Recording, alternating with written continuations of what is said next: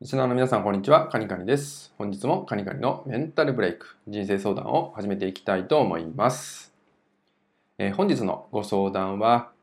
えー、自分がストレスを溜めすぎてしまって、えー、定期的にいつも感情が爆発してしまいます。え自分の子供だったりに、え怒ってしまって、後で後悔してしまうことがとても多いです。えどうしたら自分のストレスを解消でき、自分がストレスが溜まっている時を気づくことができるのでしょうか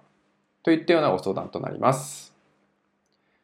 はい、えー、今回はストレスについてってことなんですけど、まあ、ご相談でもあったように、えーと、ストレスって、まあ、溜まってるとかっていう感覚ってなかなか分かんない時ってあるんですよね。で特に、まあ、ストレスの初期というか一番最初の頃のストレス、まあ、あまり自分に負担がない状態の時ですよね。そんな時のストレスってもちろん気づかないんですよね。で多くの場合、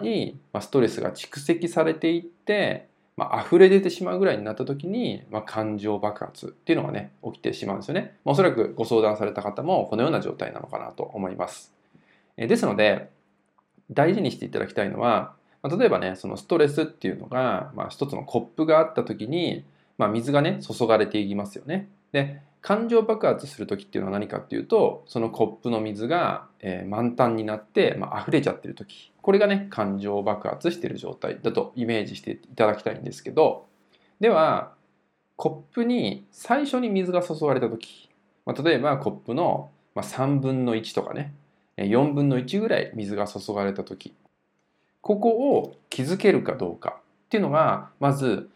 ストレスが溜まった瞬間ここを見逃さないってことができてくるんですよね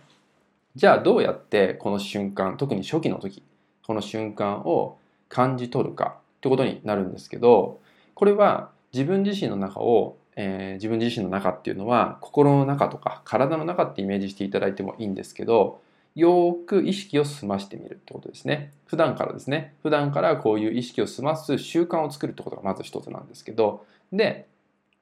いつもと違うなって感じる時が出てくると思います。なんか今日はいつもと違うって時に何かちょっとしたストレスが自分の中に入ってきた状態っていう可能性もあるんですよね。まあ、つまりコップに水が少し注がれた状態が起きている可能性があるってことです。でそういう初期の状態の時に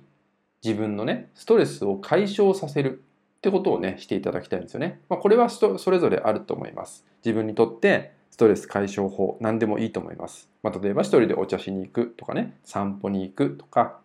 好きな映画を見るとか、いろいろあると思うんですけど、そういうのをなんか今日は変だなとか、いつもと違うな、ちょっと違うなって感じた時に、えー、少しの時間でもいいからやっていただくと、そのちょっと溜まったコップの水も、えー、捨てるというかね、流すことができるんで、まあ、それによって満タンにならなくなるストレスっていうのが満タンにならなくなるってことがねできてくるんで、えー、溜まった瞬間最初に溜まった瞬間を見逃さないようにそのためには自分の心に意識を向けるとかね自分の中心に意識を向ける、えー、体に意識を向けるっていったような習慣を普段から作ってみるってことをするとよりその最初の違和感っていうのがね気づけるようになってくるんで是非やってもらえたらと思います。